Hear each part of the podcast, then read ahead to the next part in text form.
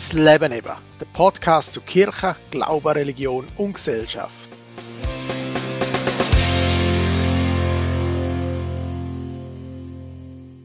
In der aktuellen Zeit benötigen wir Engel mehr denn je. Darum geht es im heutigen Podcast um ganz spezielle Engel.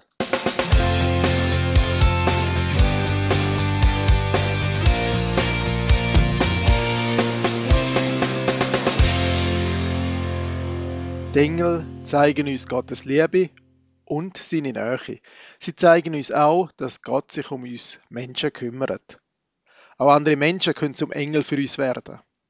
Beispielsweise, wenn wir in Gefahr sind und sie uns darauf hinweisen oder am richtigen Moment sind sie am richtigen Ort. Kürzlich hat mir eine Frau erzählt, dass ihr Mann an einem abgelegenen Ort war und leider mit dem Fahrrad schwer verunfallt ist. Genau in dem Moment ist ein Arzt auftaucht und hat sofort Maßnahmen eingeleitet. Oder eine Gruppe, die sich verlaufen hat. Und plötzlich taucht eine Joggerin auf und zeigt ihnen den Weg. Menschen sind zwar von ihrem Wesen her kein Engel, aber wenn wir uns auf den inneren Impuls von uns einstellen und dann folgen, kann uns Gott zum Engel für andere machen. Oft merken wir erst später in unserem Leben, dass wohl ein anderer Mensch für uns ein Engel war. Vor einiger Zeit bin ich am Friedhof bei der Kathedrale in Chur vorbeigelaufen. Ich habe mich verwünscht, wie mein Blick auf eine ganz bestimmte Stelle auf dem Friedhof gegangen ist. Es war der Ort, wo vor bald 20 Jahren ein guter Freund von mir begraben worden ist. Rückblickend ist er nicht nur ein guter Freund sondern viel mehr, nämlich ein Wegweiser oder eben auch ein Engel in meinem Leben. Ja, bei dir denke ich, seine Schritte noch zu hören, mit seinem sauberen Schuhwerk. Wie er durch die Eingangshalle vom Kirchgemeindehaus, meinem damaligen Arbeitsort, geschritten ist. Schon lange ist es her. Aber Geräusche sind immer noch präsent. Seine Gesten, sein Gesicht, alles scheint im Gedanken noch da zu sein. Peter ist sein Name. Die erste Begegnung mit Peter, die ist gar nicht so schön. Mit anderen jungen Leuten bin ich dran am die Räumlichkeiten im Keller vor Heilig Kreuz wieder herzurichten. Wir haben unbedingt einen Begegnungsort für junge Menschen machen. Der damalige Abwart hat das bemerkt und hat uns nach unserer Bewilligung gefragt und wir natürlich keine gehabt. Und so hat er über Nacht das Schloss ausgewechselt. Ich bin natürlich recht verrückt worden, dass wir einfach so gestoppt worden sind vom Abwart. Einfach ein Schloss auswechseln, geht doch nicht. Darum bin ich zum Verantwortlichen gegangen, zum Peter. Entgegen meinen Erwartungen hat der Peter uns Jugendliche aber geduldig angelosen und hat mehr über unsere Pläne wissen. Und später haben wir die sogar vor dem Kirchgemeindevorstand dürfen präsentieren. Dank ihm sind wir angelosen worden. Ja, junge Menschen, und an das denke ich auch heute immer wieder, brauchen etwa die erwachsene Engel in ihrem Leben. Engel, wo sie unterstützen bei ihrem Vorhaben. Und dann am Schluss von der Vorstellung von unserem Projekt haben sie mir gesagt, wir garantieren ihr uns, dass es kein Problem gibt. Ich weiß noch ganz genau, was meine Antwort war. Ich habe gesagt, ja, ihr müsst halt einen Jugendarbeiter anstellen, der sich um die Anliegen der Jugendlichen kümmert.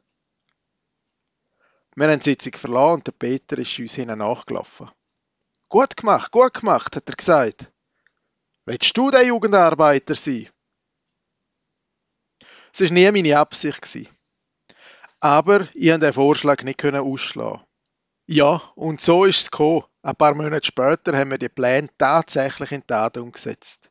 Ich habe ein Büro in der Heiligkreuzkirche bezogen und meine Arbeit aufgenommen. Zur Kaffeepause bin ich regelmäßig zum Peter gefahren.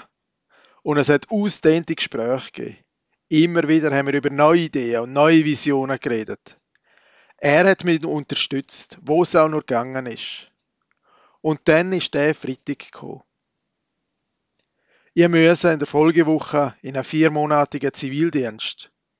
Der Peter hat unbedingt wollen, dass ich noch vorbeikomme. Es ist ihm wichtig zum Kaffee zu kommen. Und ich habe ihm gesagt, hey, aber ich gehe doch nur für vier Monate. Aber Peter hat sogar beleite Brötchen organisiert. Es ist wichtig, ich möchte mich von dir verabschieden, hat er gesagt. Und dann hat er mir von seiner geplanten Landsitzung mit dem Kirchenvorstand berichtet. Er hat mir auf dem Computer ganz genau die Route gezeigt. Ich erinnere mich noch, wie ich mich dort die Frage gestellt habe, warum will er mir das unbedingt so detailliert zeigen? Bei der Verabschiedung hat er noch gesagt, so wie ein Vater, aber gell, am Montagmorgen, wenn du dort bist, dann lütest als erstes mir an. Am Sonntag darauf habe ich beschlossen, bevor ich in meinen Zivildienst antrete, noch in den Gottesdienst zu gehen. Ich habe mich gewundert, dass der ganze Kirchenvorstand in der ersten Bankreihe gesessen ist. Haben sich etwa Pläne geändert? Der Gottesdienst hat angefangen und der Pfarrer hat die Leute begrüßt.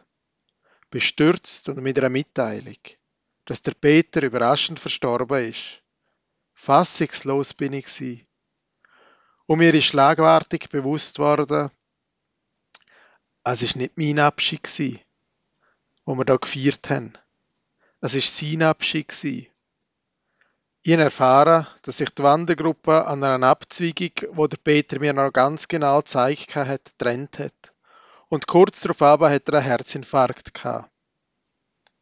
Die Abzweigung, wo er mir auf der Karte genau gezeigt hat, genau dort, wie er es vorausgeahnt hätte.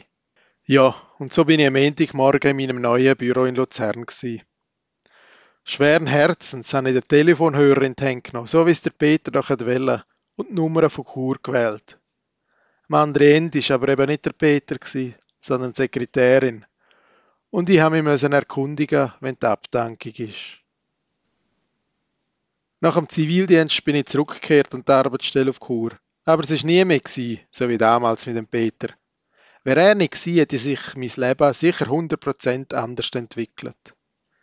Er hat an meine Vision von einer offenen, modernen Kirche geglaubt. Und das hat mich bestärkt über seinen Tod raus. Und wenn immer möglich, versuche ich es darum jetzt gleich zu machen.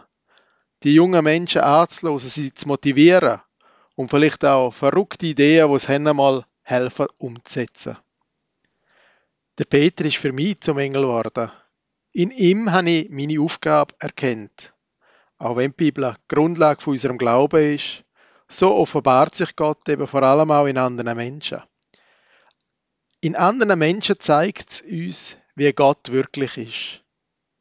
Vielleicht sind Sie auch schon einem Engel begegnet.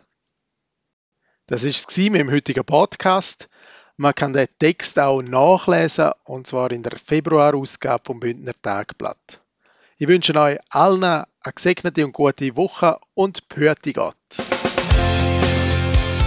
Das Leben eben, der Podcast zu Kirche, Glaube, Religion und Gesellschaft.